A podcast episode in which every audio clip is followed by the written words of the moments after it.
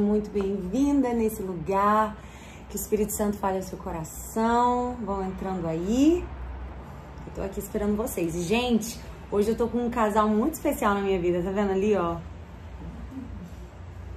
Tia Sônia e tio Afonso, que eu amo muito. Estão jantando aqui em casa. Pra quem tá aqui no YouTube. Tá conseguindo ver, meu amor? Tudo certo aí? Eu vi que agora. É, ah, entrou aqui a Camila. Seja bem-vinda, Camila. Sejam bem-vindos. Gente, deixa eu mostrar aqui pra vocês. Vou ver se eu consigo mostrar aqui no YouTube. Ó, esse é um casal muito especial pra mim, pra quem tá aqui no YouTube. É... Ei, Esse é um casal muito especial pra mim, a tia Sônia, o tio Afonso. Aqui é ao vivo mesmo. O telefone toca na hora, não tem problema. Mas a tia Sônia e o tio Afonso, é, eles foram fundamentais para eu viver bênçãos incríveis na minha vida.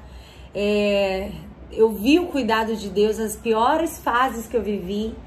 E eu sou muito grata a Deus pela tia Sônia, pelo tio Afonso, que me deram colo, que me deram cama, que me deram é, carinho, que me deram alegria, que estiveram comigo nos momentos que eu mais precisei. E a gente precisa honrar as pessoas que foram fundamentais na nossa vida. Então, esse é um casal que eu sou muito grata a Deus pela vida deles. Para quem não sabe, o tio Afonso é novo convertido. Eu tive a honra de poder batizá-lo. Ele foi a vida inteira, ele é, foi católico e Deus fez uma linda transformação nele, né, tio? verdade. Ele tomou a decisão de se batizar, é, se batizar nas águas. E ali foi muito especial, foi um, um tempo, Uma transformação. uma transformação. Hoje ele tem prazer de ler a Bíblia. Né? O senhor estava a vida toda e nunca tinha lido a Bíblia como o senhor lê hoje. Nem quando eu fui católico, nunca, nunca. Nunca leu a Bíblia, Nunca exato. Então, assim, a gente vê hoje a transformação na vida do tio Nunca abri uma Afonso. página da Bíblia. Nunca tinha aberto uma página da Bíblia, gente. Então, assim, é muito lindo ver toda essa transformação. E eu sou grata a Deus pela vida do tio Afonso, porque quando eu tava muito triste, achando que não ia ter ninguém pra mim, que eu, né, tia Sônia? Que eu achava que eu não ia casar, que o negócio tava difícil. Eu fui pra lá, tava triste, né? Que teve um dia que eu estava triste. Aí o tio Afonso orou por mim. Na hora de E dormir. essa oração, eles dois foram lá na minha cama, lá na cama na casa deles, que eles tinham um quartinho que era pra mim, e oraram por mim. E hoje eu tô aqui, ó, com a minha bênção, o meu Boaz, que tá ali Glória atrás das câmeras. Mas, então, assim, Deus faz, e Deus ouviu a oração do tio Afonso. E eu sou muito grata a Deus. E Amém. como eu já também um dia contei desse apartamento que eu moro, é, quando eu vim pra cá foi graças a eles.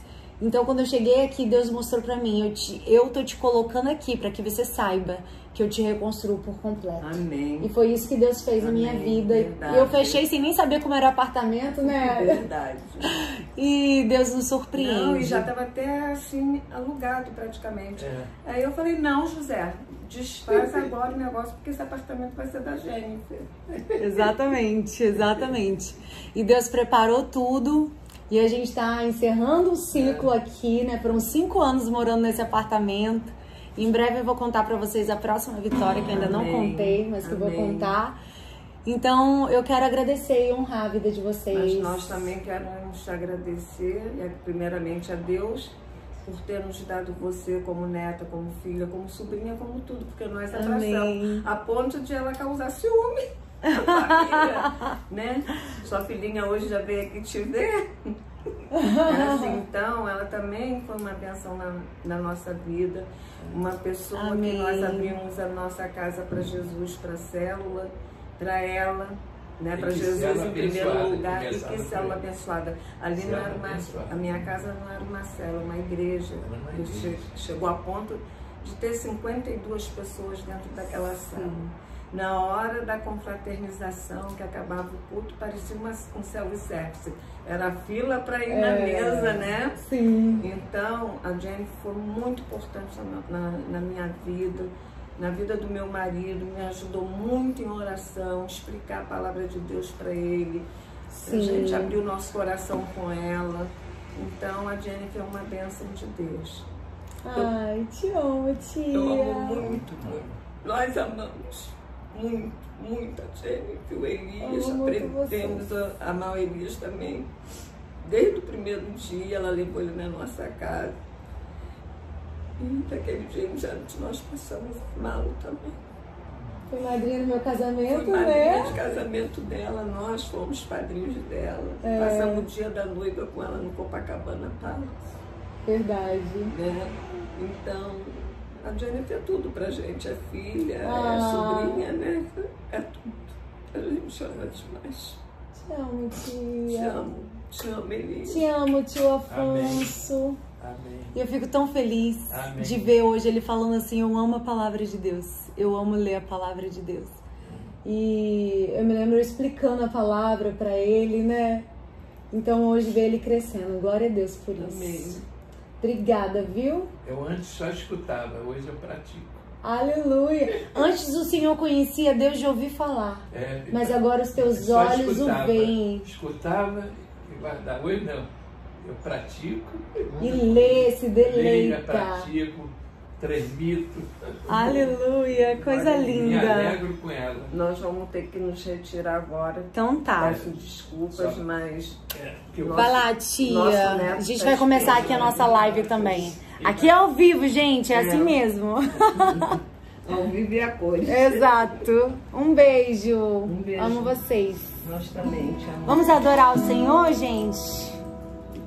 Vamos voltar aqui pro. Aqui é assim, gente, é real. é vida real. Beijo. Amo vocês. Um beijo, meu amor. Te amo. Um beijo. Beijo. Amo muito. Aleluia. Vamos orar, convidar o Espírito Santo para estar aqui conosco. Pedir sua presença aqui. Deixa eu só colocar, gente, meu carregador aqui, ó. Me ajuda aqui, amor. Ó, só encaixar aqui pra mim. Tá descarregando. Amém? O tema hoje dessa live é Mulheres Profundas. E eu tenho certeza que o Senhor vai falar fortemente ao nosso coração. Quem tem ouvidos, ouça o que o Espírito Santo diz às igrejas. Amém? Vamos orar, louvar o Senhor e bendizer a Ele. Vamos começar orando? Amado Deus, te louvamos. Tu és mais precioso, Deus, do que o ar que nós respiramos. Tu és o motivo. Tu és alegria. Tu és aquele que nos sustenta nas noites frias. Tu és aquele que nos aquece, que não nos abandona, que não nos esquece. Te louvamos porque podemos te chamar de Pai.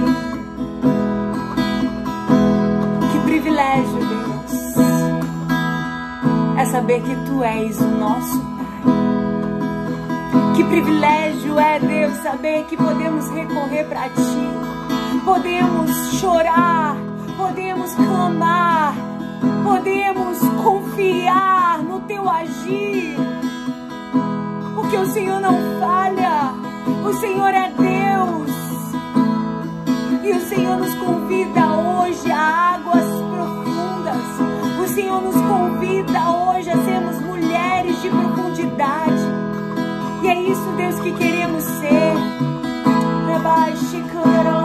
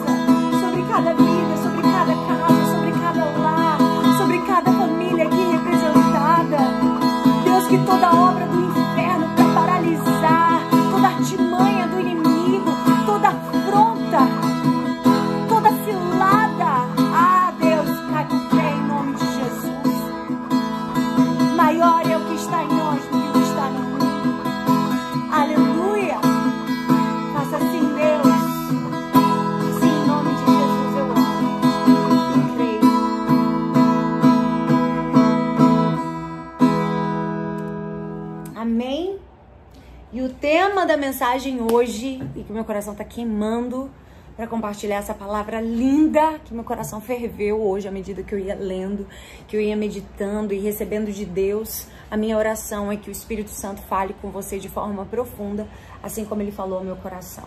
Amém?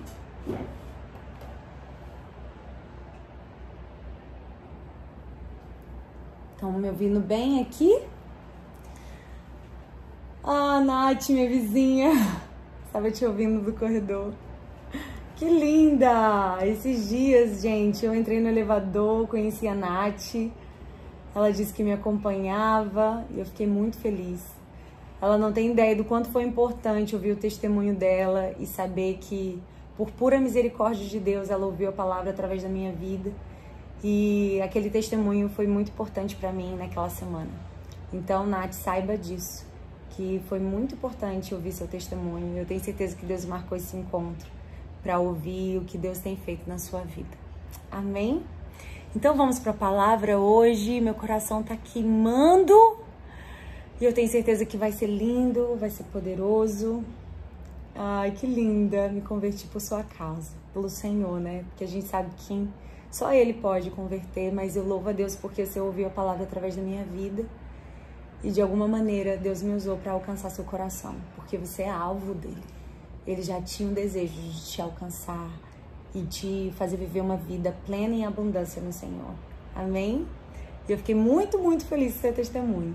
Eu ainda vou te contar isso, quanto foi importante para mim, para eu continuar. E é por isso que eu tô aqui, gente, porque eu, eu recebo testemunhos que nos encorajam. Porque por vezes na caminhada é difícil. Por vezes na caminhada você tem vontade de desistir. Na caminhada você pensa em parar.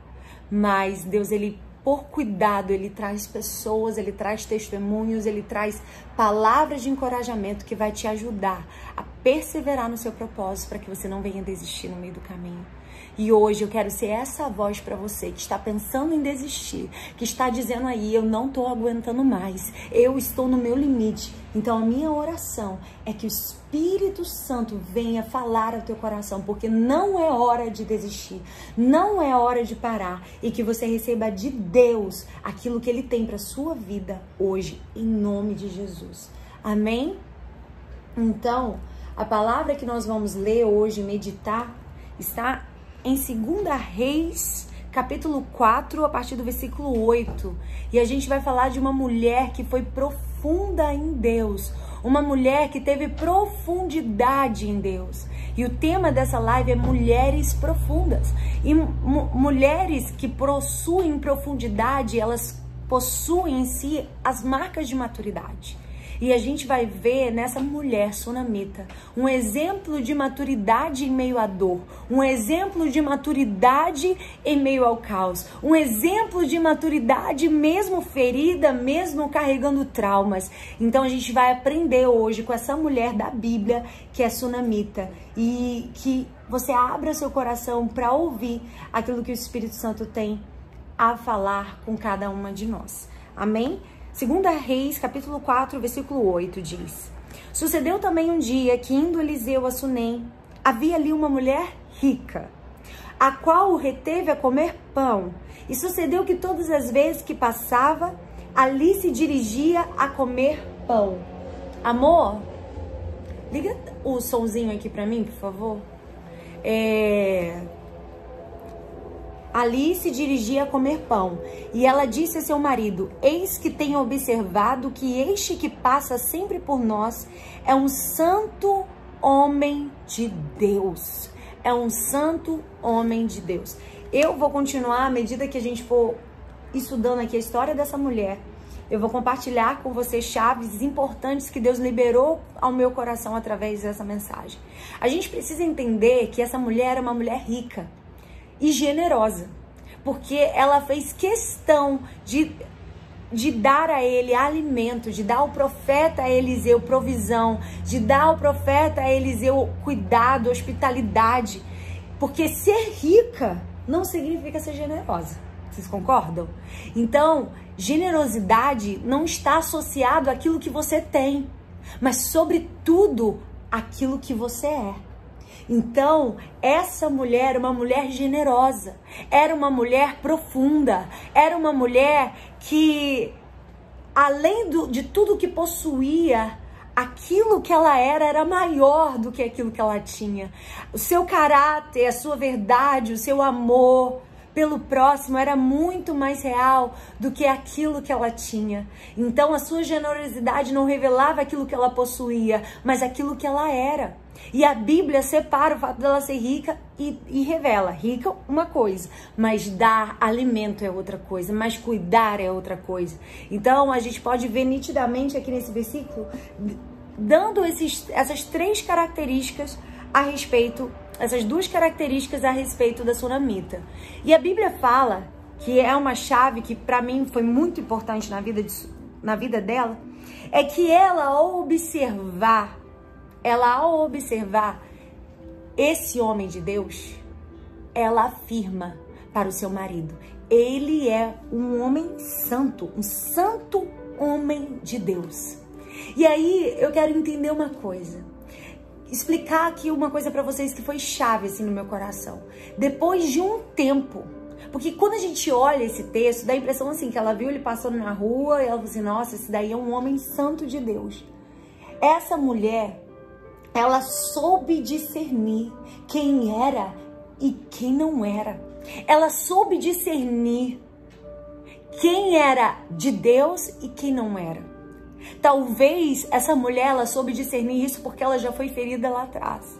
E existem algumas marcas que você enfrentou na sua jornada, algumas dores, algumas decepções, algumas traições, algumas profetadas que você recebeu lá que vai fazer você hoje ter sabedoria, profundidade, maturidade e discernimento para saber quem era e quem não é. E essa mulher, ela teve discernimento para saber quem ele era e quem também não é. Então a gente precisa aprender com essa mulher a ter discernimento. E da mesma maneira que você ora por cura, da mesma maneira que você ora por milagre, da mesma maneira que você abre para Deus abrir uma porta, eu quero te convidar hoje a você orar pedindo a Deus, Deus, me dá discernimento, me mostra quem é e me mostra quem não é. Sabe qual é o grande problema? A gente quer querer colocar na nossa vida gente achando que é uma coisa que não é. Gente que a gente acredita que nos ama por aquilo que somos e na verdade só nos ama por aquilo que nós oferecemos e não por aquilo que somos. E sabe o que acontece quando a gente é tolo, quando a gente é infantil, quando a gente é imaturo e quando a gente não tem profundidade, a gente acredita que aquela pessoa nos ama. E quando a gente recebe a primeira punhalada nas costas, aquilo só falta destruir uma pessoa. Coloca a gente na cama, coloca a gente em depressão, coloca a gente em síndrome do pânico, porque você acreditou que gente que era, que, que estava na sua vida de passagem, era pessoas definitivas. Porque você não teve discernimento de quem era de Deus para ficar quem era. A gente tem três tipos de pessoas na, minha, na nossa vida.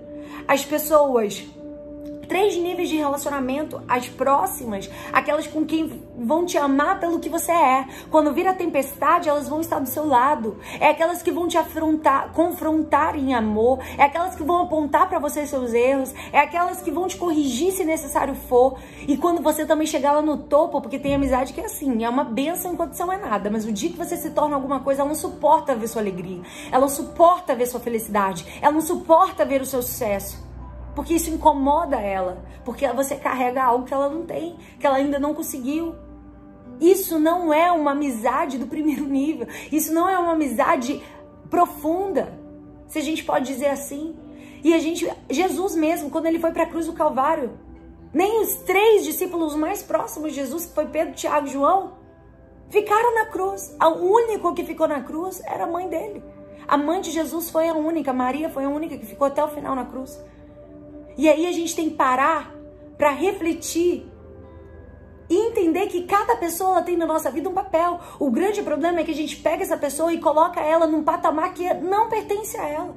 A gente coloca ela num lugar de intimidade, coloca dentro da nossa casa, traz para dentro da nossa vida, quando na verdade não é para ter essa profundidade. Quando na verdade a gente precisa ter madura e entender, vou trazer para minha casa sim, vou tratar com amor sim, mas eu preciso entender quem é e quem não é. Eu preciso entender quem vai estar tá comigo quando eu estiver lá no topo e vai estar tá celebrando a minha conquista, vai estar tá celebrando a minha alegria.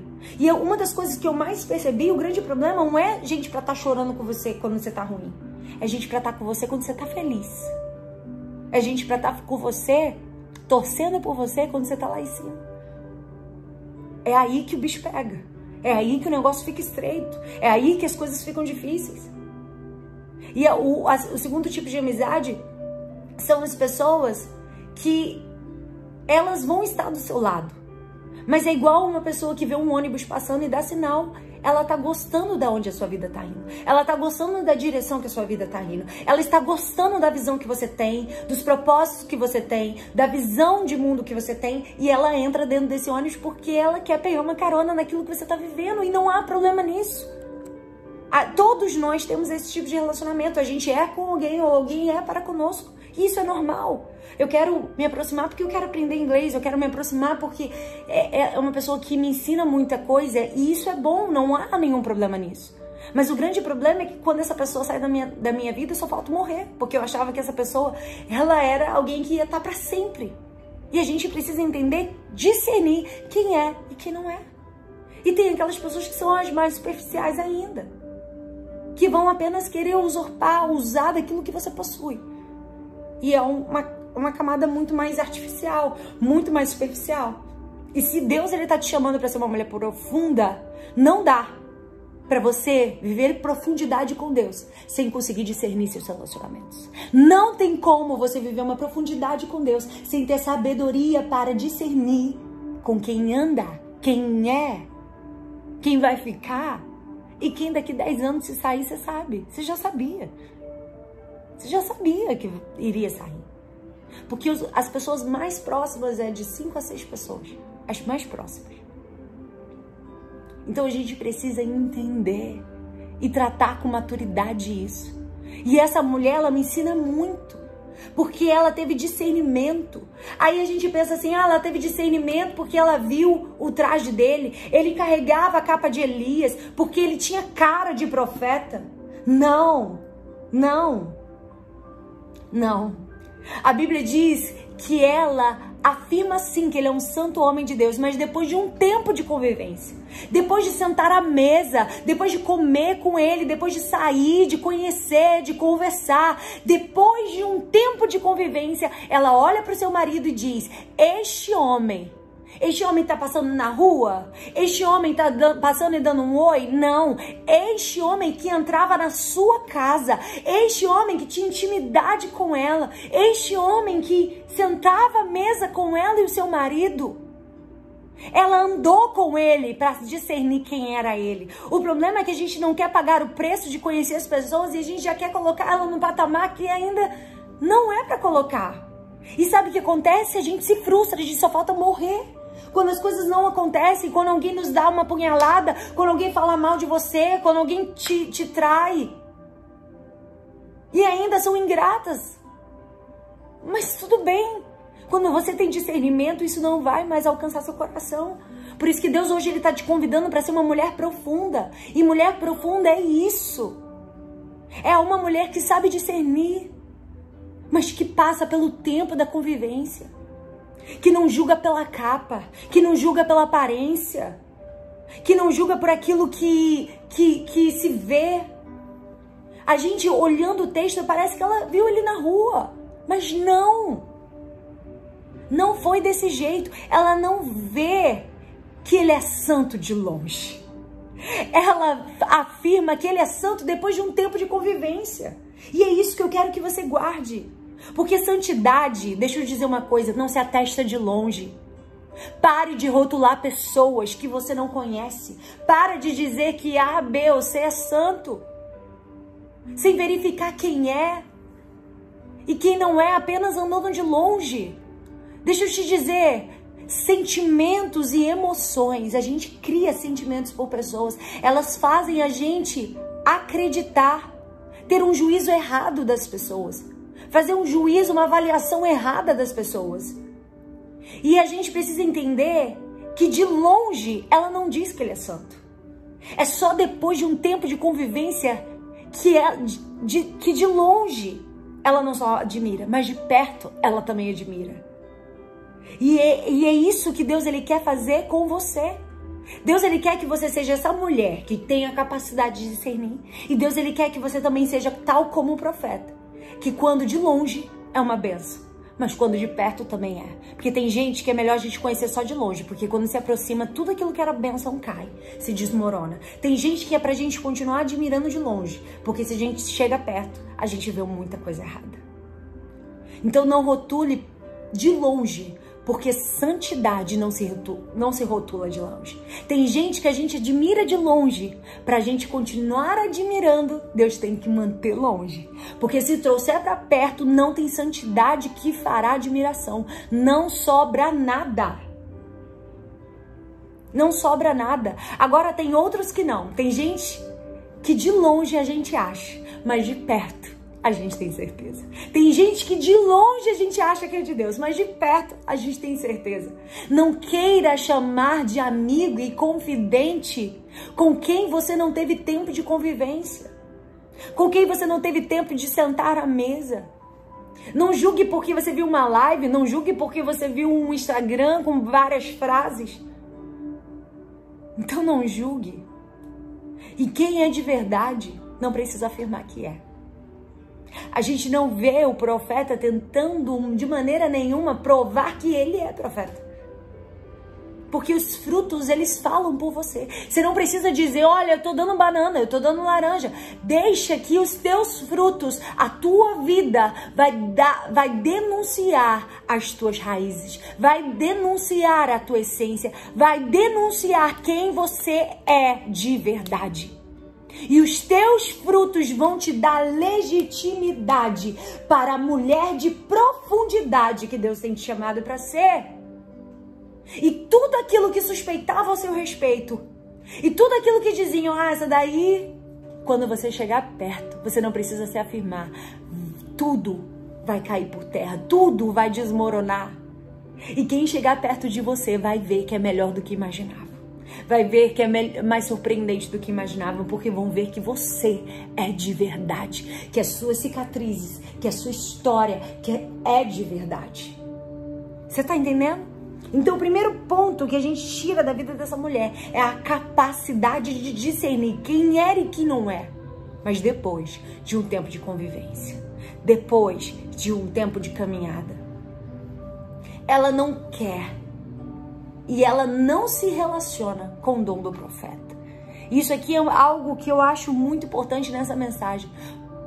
A gente pode perceber que essa mulher ela tem um trauma e a gente vai entender isso.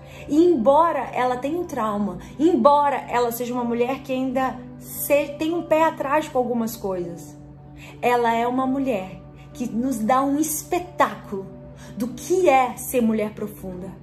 Porque profundidade não é falar em línguas, profundidade não é profetizar, profundidade é como você reage diante das circunstâncias, é como você, é o que você produz, é o que a sua vida é capaz de produzir quando nada dá certo. E a gente vai ver essa mulher nos ensinando o que é ter profundidade. E ok, a Bíblia fala que essa mulher era rica. E como uma mulher rica, você já foi na casa de gente rico? Tem vários quartos. Geralmente, casas de rico tem vários quartos. É um salão embaixo na sala, em cima uns cinco quartos. E é, possivelmente a casa dela já tinha muitos quartos. E ela já tinha recebido tanta gente na sua vida, que inclusive ela acha, quando o profeta é usado por Deus para a vida dela, ela não consegue acreditar. Porque ela já tinha visto tanta gente que já tinha falado tanta coisa que não era para ter falar. Gente que já profetizou tanta coisa que não era para profetizar. Gente que disse que, que Deus ia fazer e não fez. E aí eu quero que você entenda comigo. Nenhum dom te qualifica a santidade. Mas a santidade te qualifica para qualquer dom que você tem. A santidade legitima qualquer dom que você possui ela não se relaciona com o profeta, porque ele tem o dom. Ela se relaciona com a santidade, com a integridade, com a inteireza, com a verdade desse homem. Gente, Eliseu, ele realizou milagres muito mais do que Elias. Porque ele carregou e ele teve porção dobrada de Elias sobre sua vida sobre seu ministério, sobre sua jornada. Mas essa mulher, ela não se relaciona com o dom, ela se relaciona com a santidade. Porque o que vai determinar com quem você deve se relacionar de forma profunda é a santidade. É a santidade. A santidade, ela traz legitimidade, a santidade, ela traz verdade. Tem gente que tem dom, mas não tem santidade. Mas quem tem santidade está qualificado para qualquer dom que possui. Ela tem um quarto. Ela tem vários quartos. Ela tem quarto para várias coisas. Ela tem quarto para dirigente de congregação, ela tem quarto para líder das mulheres, ela tem quarto, ela recebe várias pessoas na sua casa. A Bíblia diz, é clara, ela diz: Eu sou do povo. Ela recebe várias pessoas na sua casa.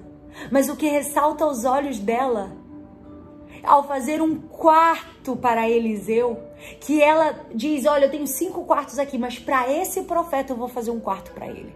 Para esse profeta eu vou fazer um quarto para ele. O que ressalta aos olhos dela não é o dom de Deus, mas quem ele é. Não é o dom de Eliseu, não são as habilidades, as capacidades de Eliseu, mas quem ele é. E ela diz: marido, eu vejo que ele é um santo homem de Deus. E algo que eu quero aprender aqui com essa mulher, nos ensinando a ser uma mulher profunda, é que ela não faz nada, ela não se move sem, a, sem antes falar com seu marido. Ela não se move sem antes conversar com ele. E aqui a gente revela o caráter de submissão dessa mulher. Ela não pega e fala, vamos construir um, um quarto e simplesmente faz. Não. Ela, antes de decidir, ela fala com ele. Antes de se posicionar, ela fala com seu marido, porque uma mulher de autoridade e profundidade é uma mulher que descobriu um lugar seguro na submissão.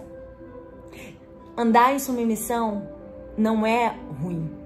Andar em submissão é um lugar de segurança e de proteção. Quando você está submissa, você está protegida. Quando você anda em unidade, em união de propósito com o teu marido, você anda em proteção. É melhor serem dois do que um, diz a palavra. E uma casa dividida, ela não subsistirá. Então não queira fazer as coisas do seu jeito. Não queira insistir se seu marido não concorda. Ande em acordo com ele, ande em respeito à autoridade que ele é na tua casa. E você vai andar em segurança, você vai andar em prosperidade. E surpresas do céu vão vir sobre a tua vida. E a gente vai ver isso na vida dela. E aqui a gente aprende que essa mulher, ela é submissa. E aqui eu quero dizer algo.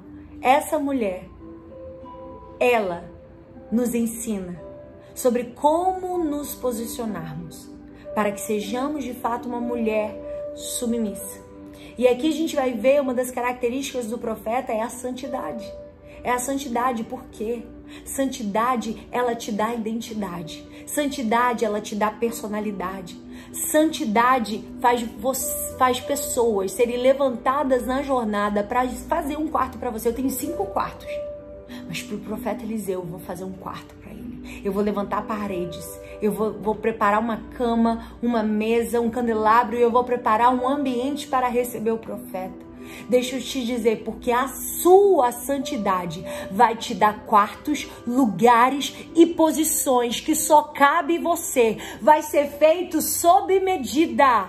Existem lugares que estão reservados para você, que vão ser usufruídos pelo teu posicionamento de se manter separado e não se contaminar. Santidade não é de segunda a sexta. Santidade é posicionamento, é uma vida separada. E quando você tem uma vida separada, você não precisa forçar portas para que portas se abrem. Deixa que Deus vai preparar pessoas para fazerem quartos para você e vai ter lugares e posições e quartos que só vai ter o teu número, que vai ser feito para você, que vai ser sobre medida, que não vai ser um lugar onde todo mundo vai, não, vai ser para você. Aleluia. E hoje o Senhor está falando aqui e aqui a gente pode ver que o profeta, ele fica constrangido com tanta hospitalidade e generosidade. E a Bíblia continua dizendo: Façamos-lhes, pois, um pequeno quarto junto ao muro e ali ponhamos uma cama, uma mesa, uma cadeira e um candeeiro. E há de ser que, vindo ele a nós, para ali se retirará. E sucedeu um dia que veio ali e retirou-se aquele quarto e se deitou ali. Então disse ao seu moço Geazi, chama a sunamita. E chamando a ela, ele, a ela se pôs diante dele. Porque lhe dissera, diz-lhe, eis que tu nos tem tratado com todo desvelo. Que se há de fazer por ti? Haverá alguma coisa de que se fale por ti ao rei ou ao chefe do exército? Dissera ela. Eu habito no meio do povo, eu sou gente do povo, eu recebo gente na minha casa. Então disse ele: Que se há de fazer? Pois por ela. E Geazi disse: Ora, ela não tem filho, e seu marido é velho. Pelo que disse ele, chama. E chamando a ele, ela se pôs à porta. E ele disse: A este tempo determinado, segundo o tempo da vida, abraçarás um filho. E disse ela: Não, meu senhor, homem de Deus, não mintas a tua serva. E concebeu a mulher e deu à luz um filho. No tal tempo determinado, segundo o tempo da vida que Eliseu lhe dissera. Ele fica tão constrangido com todo o amor e carinho e hospitalidade que ele recebe que ele fala: Meu Deus, o que essa mulher deseja? O que essa mulher ela almeja? Porque, gente, pra gente rica, a gente pergunta o que precisa. A gente pergunta o que deseja. E ele procura saber o que ela quer, o que ela deseja. E ela não esboça nenhuma necessidade, ela não faz nenhuma petição, embora houvesse, embora existisse. E Geazi fala a sua necessidade. E aqui eu quero que você entenda algo. Essa mulher não precisou abrir a boca para pedir aquilo que precisava. Porque quando você tem um coração generoso, quando você anda em discernimento, quando você anda em submissão, você não vai precisar abrir a boca muitas vezes para dizer para Deus aquilo que você precisa. Ah, você vai passou na sua mente, nossa, meu sonho era visitar esse país. Meu sonho, nossa, era visitar esse lugar. Você tem tanta coisa para orar que você nunca colocou diante de Deus esse sonho. Mas deixa eu te dizer, Deus me colocou aqui nessa live para te dizer que aquilo que passou na sua mente, Deus vai fazer para te surpreender, para que você saiba que ele conhece os desejos do teu coração. Deus, ele não supre só a necessidade, ele tem prazer de trazer alegria. Ele tem prazer de trazer surpresas além do que você pediu. A Bíblia diz: "E eu farei infinitamente mais de tudo o que pedirem ou pensarem pelo poder que opera em nós." É além do que você pediu, é além do que você pensou, é além do que você orou. Deus, ele quer te surpreender. Porque mulheres que buscam um lugar de profundidade vão viver surpresas extraordinárias. Essa mulher não teve que abrir a boca. Embora houvesse uma dor no seu coração, ela não esboçou. Embora ela houvesse um desejo no seu coração, ela não esbozou. Geazi, Geazi que fala sobre a sua necessidade. E vamos ser bem sinceros, se hoje a gente vê que o quanto gerar é importante, imagina naquele tempo cultural, naquele tempo social em que ela vivia. Que uma mulher não era lembrada, não tinha um registro nem lá na genealogia se ela não tivesse um filho. Ela não ia ser lembrada. E ela carregava aquele peso sobre ela. Embora carregasse aquele peso sobre ela, ela não esboçou. E naquele contexto, uma mulher que não gerasse era considerada amaldiçoada. E a gente precisa entender isso. E ela só teria o registro da sua genealogia. E o seu nome seria lembrado se ela tivesse um filho. Sendo que ela diz que está bem. Mas não tinha como estar bem. Ela encontra uma válvula de escape emocional. E aqui eu quero que você entenda uma coisa. Essa é uma mulher de profundidade, sim. Essa é uma mulher de maturidade, sim. Mas era uma mulher ferida. E isso eu quero te dizer: as tuas feridas, os teus traumas, não podem ser desculpas para a tua falta de profundidade. As tuas marcas não podem ser desculpas para a sua falta de profundidade e maturidade. Quantos estão dando desculpas? Ah, eu sou assim porque eu tô ferida. Ah, eu tô sangrando em cima dos outros porque eu tô machucada. Ah, eu tô fazendo assim porque eu tô com trauma. Ah, porque meus, meus sonhos foram frustrados. As portas foram fechadas. E por isso que eu tô fazendo birra. E por isso que eu estou assim. Mas Deus te diz hoje: não usa das tuas feridas um lugar para usar de imaturidade. Para um lugar de infantilidade. Porque, embora essa mulher fosse ferida, embora essa mulher não tivesse aquilo que desejasse, embora essa mulher carregasse sobre ela um trauma, e a gente vai entender que ela tinha um trauma, ela não, não deixa que o seu trauma seja maior do que o seu bom senso. Ela não deixa que o trauma, a dor, seja maior do que a sua sabedoria. Ela não deixa que, o, que a, a a, aquilo que não aconteceu como ela gostaria, desse lugar à infantilidade, a pirraças, a birras. E aqui a gente aprende com essa mulher, porque mulher profunda não significa que ela vai ter ausência de traumas. Uma mulher profunda não significa que ela vai ter ausência de dor. Uma mulher profunda não, vai, não significa que vai ter ausência de frustração, de dores, de lutas na sua jornada. Mas isso não vai determinar quem você é. Porque a dor não vai te definir. A dor não vai ditar a tua identidade. A dor não vai te dar nome. Como Noemi, quando foi para voltou para Jerusalém. Ela diz: troca o meu nome, me chamem de Mara, amarga. Porque ela permitiu que por um momento a dor tirasse dela o seu próprio nome. Mas essa mulher, embora tivesse sentido a dor, embora tivesse sentido o impacto, embora tivesse sentido a frustração, ela não deixou ela não deixou que a dor determinasse quem ela ia ser.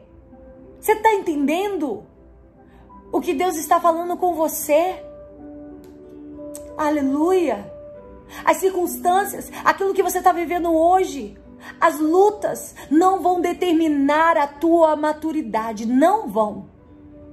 Porque hoje, independente daquilo que você sofreu, independente daquilo que você passou, independente daquilo que você enfrentou, você vai ser essa mulher madura. Você vai ser essa mulher profunda em Deus, que Deus te chama para ser. E ela diz que está tudo bem mas ela encontra uma válvula de escape emocional. E isso explica porque ela é tão generosa a tantos. Isso explica porque toda vez ela trata com tanto carinho a todos, ela recebe pessoas em sua casa. Porque toda vez que você não consegue mudar uma área da sua vida, você vai encontrar uma válvula de escape emocional. Fazendo pelos outros e contribuindo para a vida dos outros. Já que eu não consigo para mim, eu vou fazer para alguém. Já que eu não consigo para mim ter aquilo que eu queria, eu vou abençoar a vida de alguém. E se eu não consigo buscar realização em mim, eu busco em mim um nível de realização na minha capacidade de ajudar o outro, na minha capacidade de ser bênção na vida do outro. E isso não é um problema. Isso é até uma maneira boa, madura de lidar com a sua dor. Ou seja, já que eu não posso fazer por mim, eu vou fazer para alguém. Se o outro se realiza, ela se realizava. Se ela abençoava Eliseu, ela estava sendo realizada. Mas embora a gente faça isso, não é morto em nós o desejo de querer mesmo sabendo que eu não posso.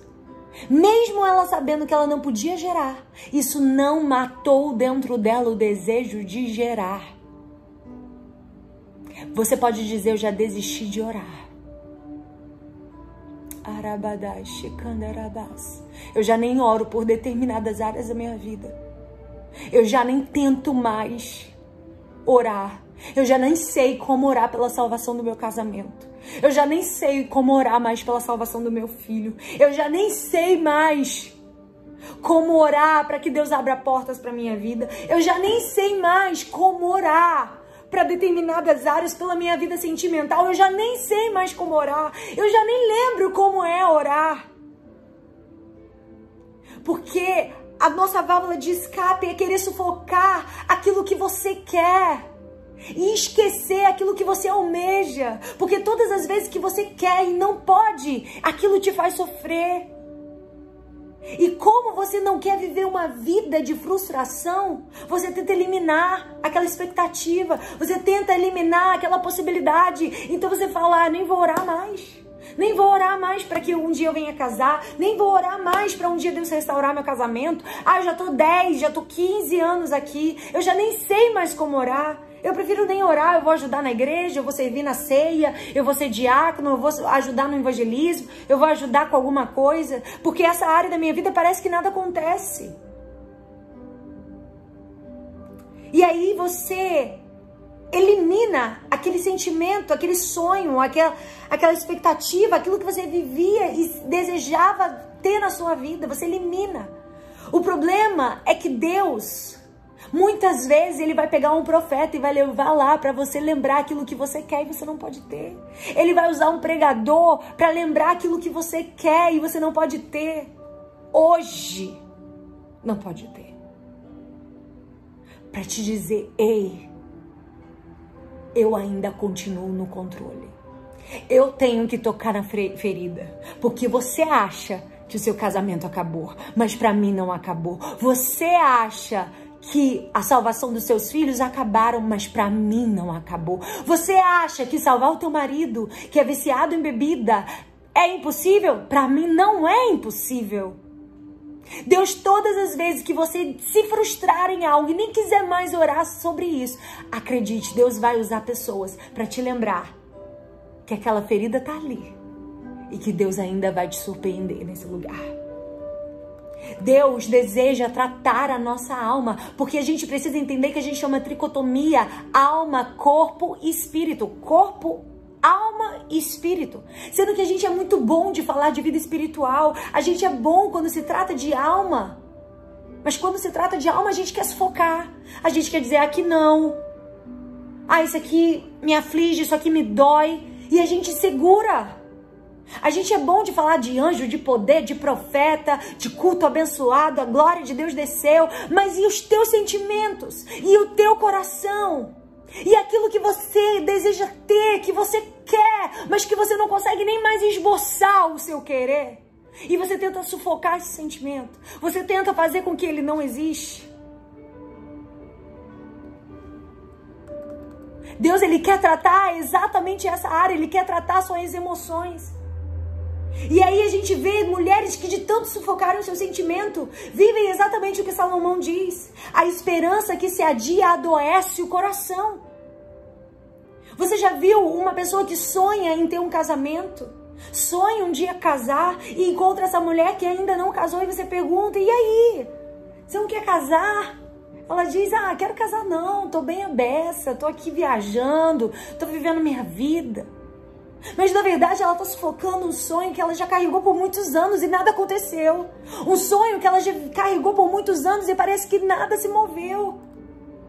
Você já viu, gente, que quando está no ministério, o ministério não está crescendo como gostaria, e a pessoa fala assim: Nossa, e o teu ministério? Deus tem tanta promessa para você.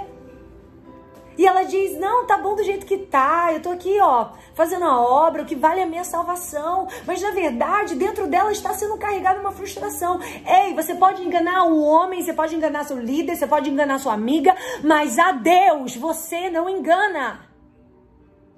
Essa mulher disse: Tá tudo bem.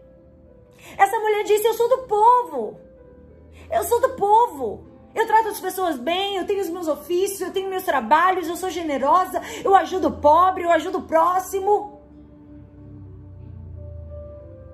Para tentar dar uma desculpa para não deixar que Deus fosse naquela área exatamente onde ela tentou tanto, onde ela almejou um dia ter um filho e não conseguiu.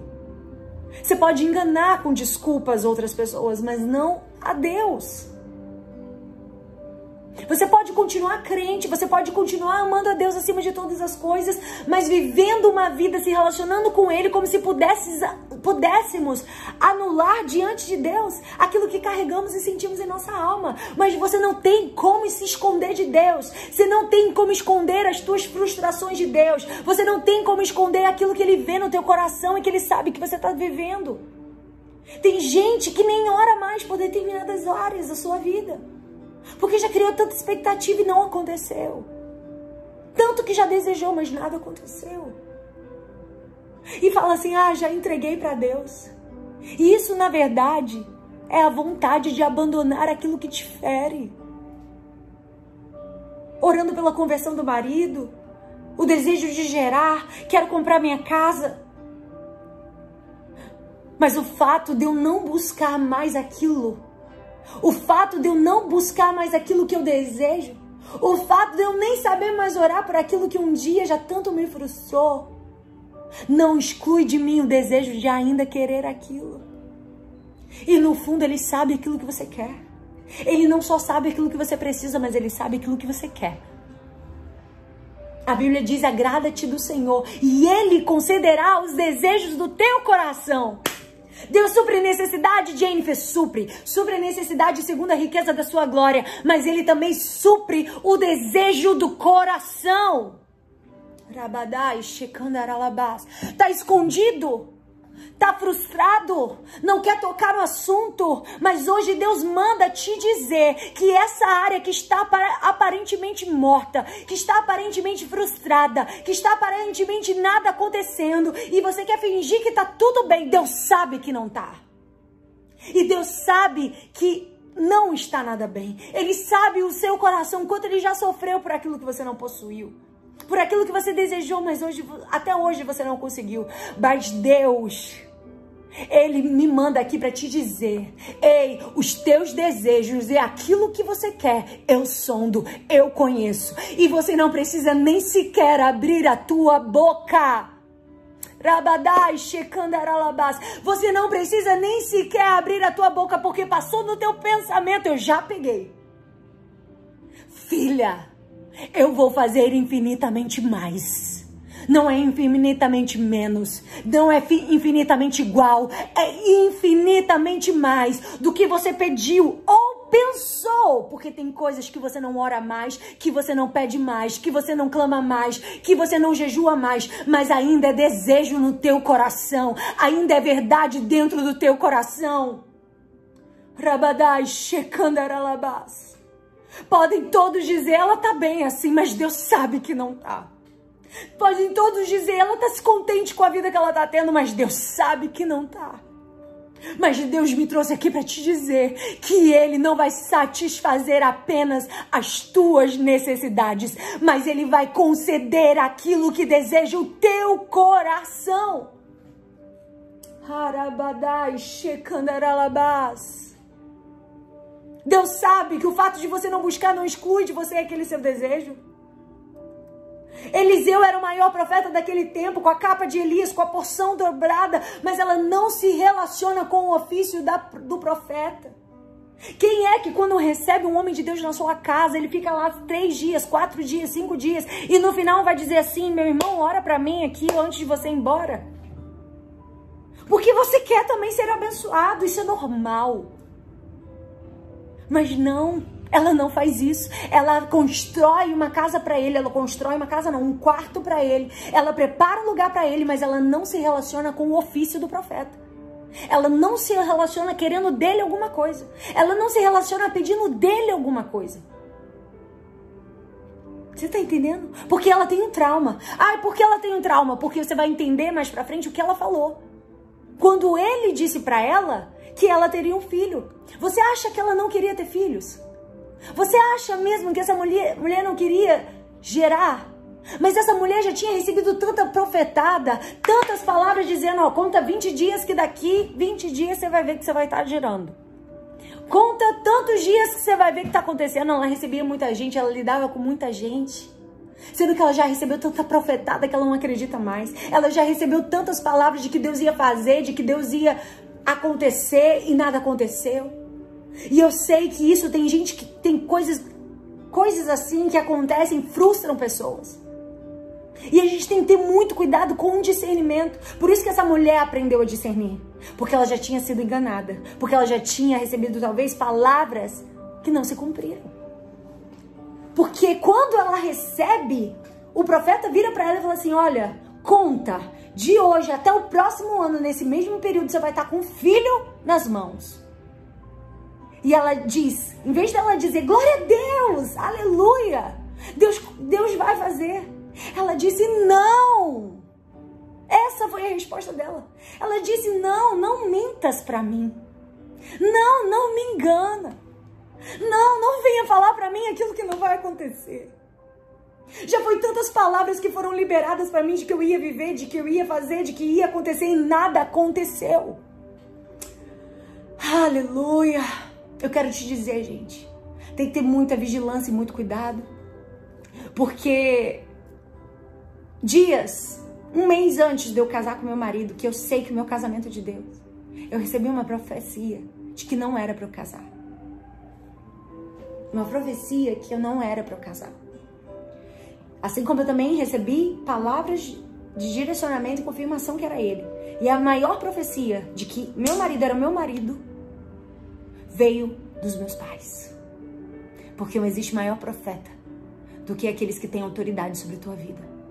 Do que aqueles que têm autoridade divina, não estabelecida por homens, não estabelecida por igreja, não estabelecida por cargos ou posições eclesiásticas, mas aqueles que têm autoridade divina. Porque dentre tantas pessoas que Deus poderia escolher para ser meu pai e minha mãe, Deus escolheu meu pai e minha mãe. Então eles são uma autoridade acima de autoridade eclesiásticas. Eles são uma autoridade divina sobre a minha vida. Eles são uma autoridade colocada pelo próprio Deus sobre a minha história. E quando eu entrei em relacionamento errado foi porque eu não ouvi minha mãe. Ela disse: "Não é para você". Ela disse: "Não entra nesse casamento, não entra nesse relacionamento". E eu bati de frente e entrei. E recebi profecia de que era de Deus? Recebi. Recebi. Do outro? Recebi. Como também recebi profecia de que não era. Eu me lembro que uma época eu fiquei até confusa. Mas, a, mas eu aprendi que a maior profecia de casamento que você pode ter é quando a tua mãe e o teu pai, que sabem quem você é, que te conhece desde criança, que sabe como é o seu temperamento, que sabe como você é, eles sabem quem é o marido melhor para você. Eles sabem mais do que você. E, e Deus tinha já confirmado o meu casamento com meu marido através da minha mãe. Ela, antes eu nem sabia, ela já orava para que ele fosse o genro dela. Ela já orava para que Elias fosse o meu marido. Ela já falava, Deus, se o Elias for o marido da Jennifer, eu vou me alegrar muito. E o Elias, a gente não tinha contato nenhum. O Elias, ele é, no ano de 2016, se eu não me engano, ele dobrou seu joelho na virada do ano e falou assim: Deus, eu quero casar. E eu vou ficar muito feliz se for a Jennifer. Porque a gente já se conhece desde criança, nos afastamos. Mas ele sempre me via nas redes sociais e tudo mais. E ele orou assim, o Senhor, você não tinha nem contato. E assim ele orou. E Deus foi confirmando de que aquele casamento era de Deus. A maior confirmação de que Deus estava ali foi através da confirmação e da aprovação dos meus pais. E eu te falo isso com toda a autoridade de Deus. Cuidado com profecia de casamento. Cuidado com profecias de gente que diz ser de Deus. Mas porque o pro problema não é o profeta. O problema, às vezes, é que a pessoa tem uma esquizofrenia. Diz que Deus está dizendo para dizer o que não é para dizer. Às vezes é a pessoa que quer usar Deus porque ah, eu, eu, eu ganhei um almoço, agora Deus tem que me usar para essa pessoa. Ah, porque me receberam na casa dela, agora Deus tem que me usar para essa família. Ei, não sou eu que tenho que usar Deus, é Deus que tem que me usar. Mas tem muito profeta querendo usar Deus. E é sério, a gente precisa falar sobre isso. E tem pessoas que são feridas, que passam anos, eu conheço pessoas que passam anos sem ir para a igreja, porque Deus disse que quando ela jogasse futebol, Deus, as coisas iam acontecer e não aconteceu. E você só sabe quando a profecia é de Deus e quando não é, só de um jeito, quando ela se cumpre. Quando ela se cumpre. Então, a gente precisa ter cuidado. Então, a maior autoridade, a maior confirmação de que Deus estava comigo no meu casamento foi a confirmação, a aprovação e a paz, que é o árbitro. A paz que meus pais estavam com relação o meu, meu namorado e noivo na época, a paz com que eu estava no meu relacionamento, porque não adianta nada teus pais ter paz e você viver um inferno de relacionamento. Então tem que ter paz nos dois lados. Entende? Então, você precisa de direcionamento. E um mês antes eu recebi uma profecia de que não era de Deus. Agora me diga se eu tivesse ouvido essa profecia. Me diga se eu tivesse dado ouvidos e não, ter, não tivesse casado com meu marido, que hoje é uma benção na minha vida. Então a gente precisa ter muito cuidado, muito discernimento. Porque no meio da jornada, ela disse para Eliseu: Ei, não mintas para mim. Ela chamou o profeta Eliseu de mentiroso. Ei, não me engana mais não. Ei, não me engana. Não, não, por favor. Talvez ela já tinha sido muito enganada no meio da jornada. Porque pode o homem de Deus ser mentiroso? Te pergunto. Mas o mentiroso pode dizer ser homem de Deus. E aí eu quero que você reflita. Ela já tinha recebido muitas palavras. E por isso ela só quer servir, ela só quer dar, ela não faz questão de receber, ela não faz questão de tirar do profeta nada. Não que isso seja ruim, mas não substitui os desejos dela. Você pode ser a melhor mãe, você pode ser a melhor esposa, você pode ser a melhor serva de Deus, você pode ser a melhor adoradora, mas nada disso substitui as áreas da sua vida que você precisa se encontrar. Mas nada disso substitui as áreas da sua vida que você precisa entregar e deixar Deus tratar. Mas nada disso substitui as áreas da sua vida que você se frustrou, que você não teve aquilo que você gostaria. E Deus ele vê, Deus ele sabe e Deus ele olha as áreas da sua vida que ainda precisam ser tratadas. Aquela área que você sufoca. Pode ter sido humilhada pelo tempo, pela incredulidade, pela falta de capacidade de realizar. E hoje Deus abre essa gaveta e fala: O que queres que eu te faça? Deus chama a Sunamita e fala: O que tu queres que eu te faça? Paulo, ele diz: Eu vigio por mim, para que ganhando a muitos não me perca eu.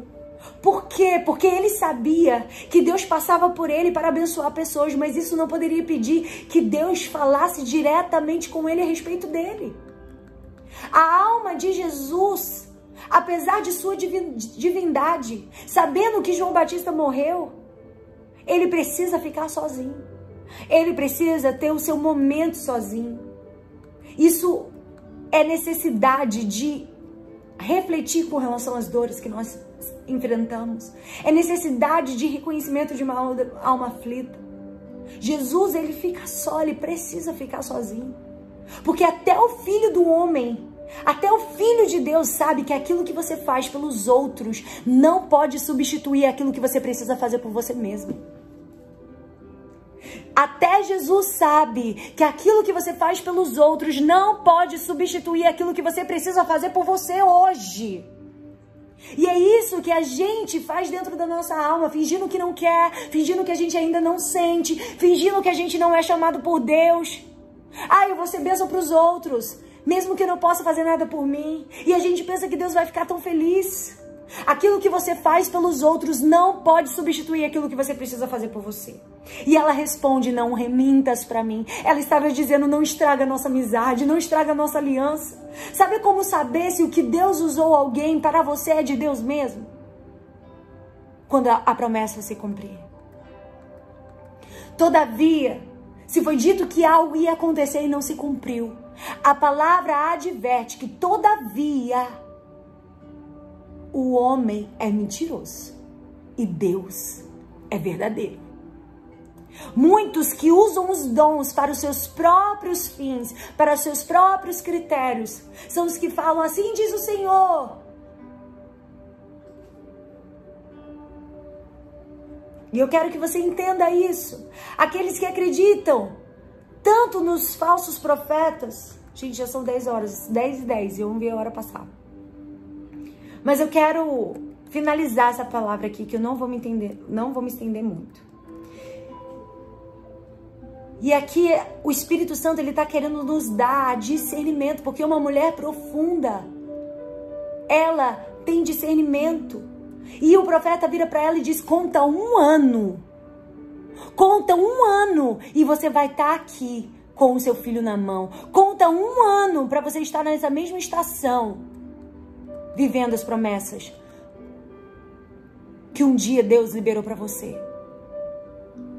Mas eu quero te dizer, quando a promessa de Deus ela se cumpre. Quando a promessa de Deus, as promessas se cumprem. Você não precisa fazer nenhum esforço. E aqui eu vou finalizar, gente, por causa da hora, meu Deus do céu. Ai, tá muito forte eu acho que eu vou ter que continuar essa palavra próxima semana para compartilhar com vocês tudo aquilo que Deus está ministrando sobre a vida dessa mulher sunamita. E aqui só foi a parte dela receber a promessa. Embora ela tivesse com traumas, embora ela tivesse dificuldade de crer, embora ela dissesse: Eu não tô acreditando. Deus fez. Sabe? Porque às vezes a dificuldade que você enfrenta, ela blinda o seu coração para as coisas de Deus. Porque hoje tem dificuldade em situações que você passou que blindou o coração, que, o seu coração para as coisas de Deus. Porque você alguém ouviu alguém falar e não cumpriu. mandando os outros fazer aquilo que ele mesmo não fazia. Isso foi te ferindo. Muitas vezes você vai até a pessoa e fala assim: Olha, Deus falou que ia fazer e nada aconteceu. Ah, porque você não teve fé. Essa mulher não teve fé. Porque quando a promessa de Deus ela se cumpre mesmo que você não tenha fé. Não é a sua fal... não é a sua fé que vai fazer Deus fazer. E não é a sua falta de fé que vai fazer Deus não fazer. Você está entendendo?